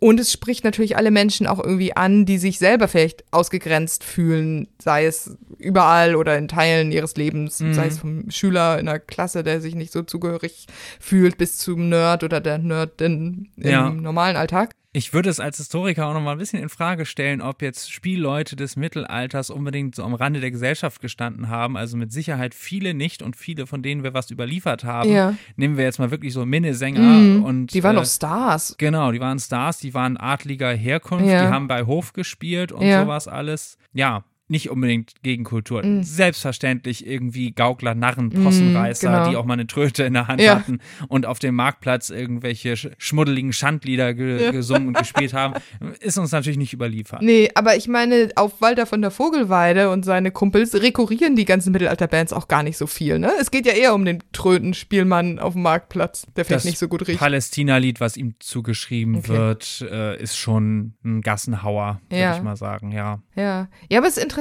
dass es eigentlich wahrscheinlich auch in der mittelalterlichen Realität ein ganzes Spektrum gab von Leuten, die Musik machen, die wahrscheinlich verschiedenen sozialen Schichten angehört haben. Hm, mit ja. Sicherheit. Du hast vorhin das mal kurz angesprochen mit, wie sich dann auch Künstler, Sänger, MusikerInnen auf einer Bühne auch so gerieren, was sie so anhaben, vielleicht auch, äh, warst du noch nicht ganz dabei, aber dieses Außenseiter-Ding und sich selber Mhm. auch stilisieren als Außenseiter. Ja. Das ist ganz interessant. Ich meine, du hast ja sicherlich auch immer mal wieder darauf geachtet, wie, wie sich so Leute in, in der Szene, seien sie jetzt auf einer Bühne oder seien sie vor der Bühne, aber wie sie sich selber halt auch so stylen. Du meinst jetzt in die Mittelalterszene? Ja. Und, ja. Ja, ich finde es interessant, wie viel geschminkt Leute dann doch rumlaufen und wie man eben, es ist ja überhaupt kein authentisches, das böse Wort wieder, mittelalterliches Kostüm sein, sondern es ist ja oft einfach so eine Art von, ja, mit Fetzen behangen, irgendwie bemalt, irgendwie ein bisschen freakig, viele Erdtöne. Es gibt überhaupt keine Uniform oder Nee, so, ne? ja. Nicht so wie in der Metal-Szene, wo alle ein schwarzes Mhm. T-Shirt oder vielleicht noch eine Kutte und sowas alles haben. Gut, aber auf der Bühne haben die Leute meistens auch keine Kutte auf. Nee, das nicht. Schon auch mal, aber so in Fankreisen, es ist natürlich ein Mittelaltermarkt, es ist nicht das Ja. reine Schaulaufen, aber es ist auf jeden Fall das reine Verkleidungsspiel. Ich war jetzt tatsächlich eher auch bei den Bands. Ich habe so überlegt, wie die Bands so auftreten. Hm. Auf dem Mittelaltermarkt selber, in der Mittelalterszene, natürlich hast du die Leute, die versuchen zu reenacten, verschiedene Epochen und Mhm. die Leute mit den Elfenohren. Stimmt, das ist halt sehr, sehr divers, wie die Leute angezogen sind, weil es ja einfach drauf ankommt, was sie sein wollen. Ne? ja. Ich war tatsächlich nie viel auf so richtig krass hart Reenactment-Sachen, wo dann alle wirklich versucht haben, eine Epoche nachzuahmen. Hm. Da nehme ich dann aber an, dass die Leute schon eher einheitlicher aussehen, weil sie halt versuchen, wie im 10. Jahrhundert zu sein, oder? Ja, natürlich. Mhm. Also war ich jetzt auch nicht viel unterwegs. Mhm. Aber nee, bei den Musikern und Musikerinnen hast du natürlich recht, dass es dann oft ein bisschen körperbetonter auch Mhm. ist, irgendwie mehr so Bauch- und Brustfrei, habe ich das stimmt, Gefühl. stimmt. So, so lange offene Mäntel zum Ja. Beispiel und aber auch oft so ein bisschen Mad Max-mäßig sieht's ja, aus. Ne? stimmt. Ich glaube, wir denken gerade auch an so diese alten In Extremo Bühnenklamotten und sowas. Ja, ne? ja, genau. Ja, das ist eigentlich total Fantasy-mäßig. Hm. Ja. Ja, es ist eigentlich cool, weil es mal was Originelles ist, ne? Weil es nicht so, also weil das ja wirklich ein bisschen freakig ist, ein bisschen wirklich ein Bühnenoutfit, fast auch wie im Theater oder so. Ja. Ne? ja. Und da hattest du auch schon immer so Bands, die schon so ein Oberthema hatten, aber dann irgendwie jeder ist so wie ein Turtle irgendwie mit seinem eigenen Stil. Ja. Klar, das sind Bands ja nicht selten so, aber so doch durchaus etwas durchchoreografierter. Ja, ja, weil die Leute, glaube ich, auch so komische Instrumente dann ja auch haben, also ne, sehr originelle Instrumente, die sie dann auch irgendwie definieren. Und ich muss jetzt auch eben gerade wirklich an Subway und In Extremo denken, wo ja auch immer viel mit Feuer und sowas auf der Ja. Bühne ist, ne? Und auch Stichwort Gaukler natürlich, Stichwort Spektakel. Absolut, ja. Eine Sache, das hast du eben ein bisschen auch schon angesprochen, ist ja auch, also zum Thema Spielmann auf einem Marktplatz mit einer Tröte und ein bisschen anrüchig, dass ja ganz viel von diesem Mittelalter-Metal, Mittelalter-Rock immer so eine Bumsfallera-Musik ist. Ne? Es geht super viel um das Derbe, um hier das vollbusige Weib tanzt auf dem Tisch oder liegt tot im Gras und äh, sehr viel in diese Richtung. Ja, also ich habe immer wieder das Gefühl, Menschen stellen sich auf breiter Ebene das Mittelalter als einerseits komplett verklemmt und andererseits völlig zügellos Ja. vor. So ein Bumsschlaraffenland, so, ne? Also, Ja. wo alles so derbe ist und. Beziehungsweise eigentlich total strenge Moral Mhm. und andererseits, und das ist sicherlich irgendwo auch denk- und nachvollziehbar, weil Menschen so funktionieren, sich daraus irgendwie Ausflüchte zu suchen. Ich meine, das Mittelalter im europäischen Sinn war durchgehend katholisch, sobald die Christianisierung war. Und wir wissen alle, dass Katholizismus sehr viel härtere Regeln irgendwie teilweise hat als der Protestantismus und gleichzeitig viel mehr Wege, diese Regeln zu umgehen oder einfach zu sagen, ich beichte und dann wird es mir verziehen. Ja, beziehungsweise viel fleischbetonter, viel sinnesfreudiger. Ne? Du hast Absolut. ja alleine dadurch, dass man sich sehr, sehr viele Gedanken gemacht hat, was mit dem Blut und dem Fleisch Christi passiert. Stichwort Transsubstantiation. Guck mal, ich kann es immer noch ganz aussprechen. Fantastisch. Und eben ja Stichwort Karneval, Stichwort Klöster, in denen Bier gebraut wurde. Und eben das Ganze so, ne, es gab einfach ganz viel, was man anfassen konnte. Ne? Es gibt Heilige, die haben auch einen Körper. Es gibt, äh, denkt an den heiligen Sebastian da mit seiner lustigen BDSM-Marter. also da passiert viel, viel mehr Körperliches als im Protestantismus. Stichwort Sola Scriptura. Man sitzt am liebsten nur rum, ist sehr tugendhaft und denkt über den Text nach. Und über den Tod. Und über den Tod. Ja. Das tut man im Katholizismus natürlich auch. Also Ja, Im Barock. das stimmt. Und ja, ich weiß nicht, ich bin dazu einfach nicht tief genug im echten Mittelalter drin, aber es wird ja vermutlich einfach so ein Mittelding gewesen sein. Die Leute werden nicht die ganze Zeit nur verklemmt gebetet haben, aber sie werden sicherlich auch nicht so ein Tavernenleben geführt haben, wie man sich das vorstellt, wenn man Mittelalter-Rock und Mittelalter-Metal hört. Nein, aber letzten Endes geht es ja auch gar nicht darum, wie es eigentlich gewesen, Nee. um den guten Ranke mal zu zitieren. Es geht um ein Bild vom Mittelalter, ne? Und das Bild, was die Mittelalter-Rockbands oder Mittelalter-Metal-Bands zeichnen, ist eben viel dieses Ho, ho, ho, hier geht's ab Bild. Ja, wie man sich irgendeine mittelalterliche Welt vorstellt. Und so ist es, glaube ich, viel, viel treffender. Die allermeisten beziehen sich ja auch gar nicht auf reelle Geschichten. Also nimm noch mal Schandmaul zum Beispiel. Da sind die ganze Zeit so. Walpurgisnacht. Ja, ja, weil Purgisnacht ist noch am ehesten irgendwie sowas. Und jetzt die letzten Jahre Schandmaul habe ich auch nicht verfolgt, aber Ja. es waren ganz viel früher so Stories, wo dann irgendwie ein Dieb rumirrt oder der Bote der Königin. Ne, es ist, wird kein Name genannt, kein Ort, keine Zeit oder sowas. Es ist wirklich, es kann auch letzten Endes bei Skyrim spielen. Ja, stimmt. Ich stelle mir übrigens, wenn ich jetzt die Augen zumache und ans Mittelalter denke, stelle ich es mir immer sehr auch wie Skyrim vor. Auch wenn das also desaturiert. Ja. Was ich eben zum Bild von Mittelalter sagen wollte noch, ist genau, dass sich dieses viel von diesem Spielmanns-Mittelalter-Bild eben auf dieses Derbe konzentriert. Genauso wie eben auch andere Zeiten ihr Mittelalterbild haben oder hatten. Ich habe mich ja viel mit dem viktorianischen England beschäftigt, wo Mittelalter eben auch als so eine Folie gedient hat, mit der man sich zum Beispiel auch mit Religion oder mit Moral beschäftigt hat. Eine Variante ist zum Beispiel die Adaption der Grals-Mythologie, dass die dann sich den Galahad als Gralsritter rausgepickt haben, der dann so als tugendhaftes Ja. Männlichkeitsideal gezeigt wurde. So jemand, der sehr zielstrebig, performant durch die Gegend reitet und äh, nach etwas sucht und sich dabei von nichts beirren lässt. So und das ganz besonders an einem Gedicht von Tennyson, einem ganz frühen von 1842, wo es wirklich einfach um dieses, dieses zielstrebiger junger Mann, der große Taten vollbringen wird, was man Ja. natürlich im Imperialismus gerne mag, so.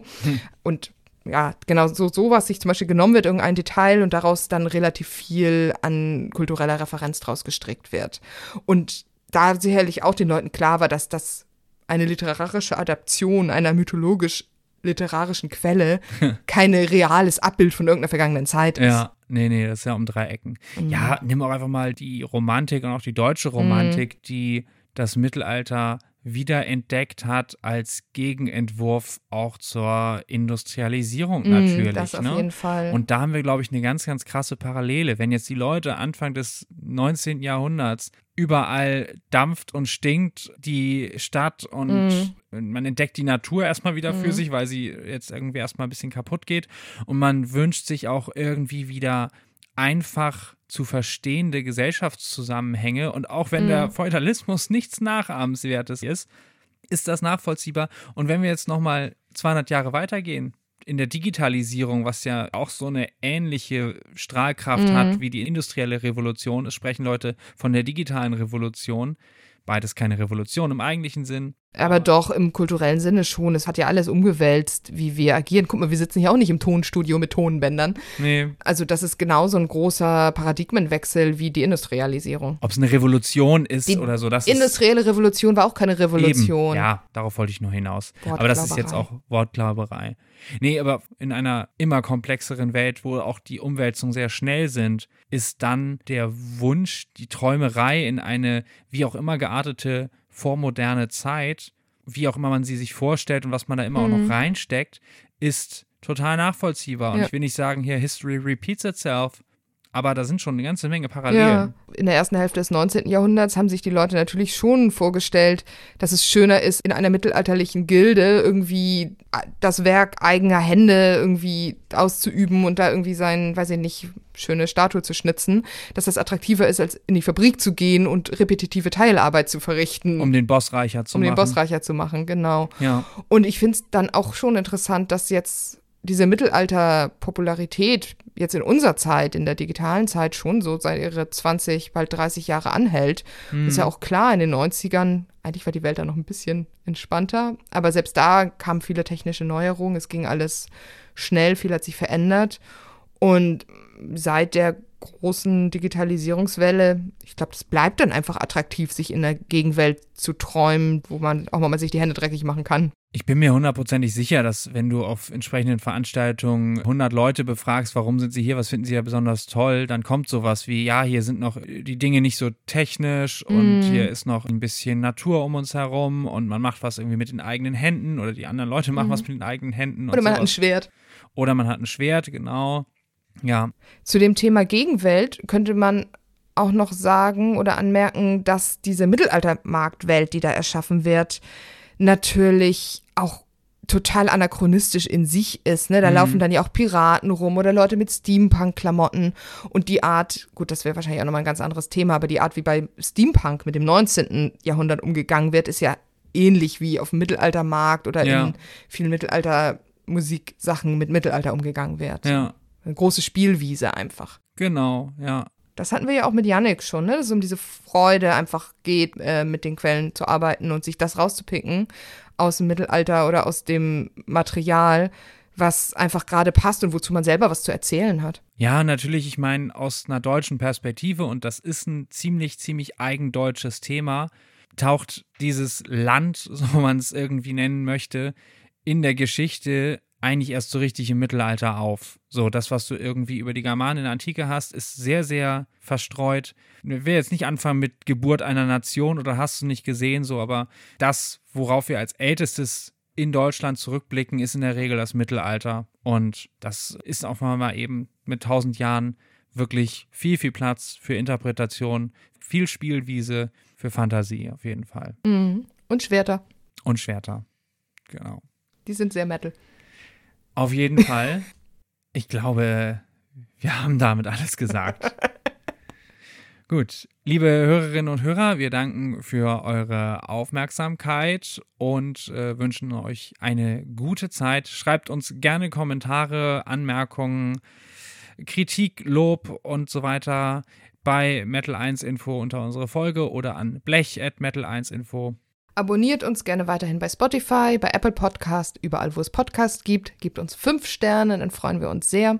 Und ansonsten, ja, wir bedanken uns fürs Zuhören. Wir bedanken uns natürlich auch an Yannick für seinen Gastauftritt und freuen uns auf die nächste Folge. Bis dann. Euer Blech-Podcast. Euer Blech-Podcast.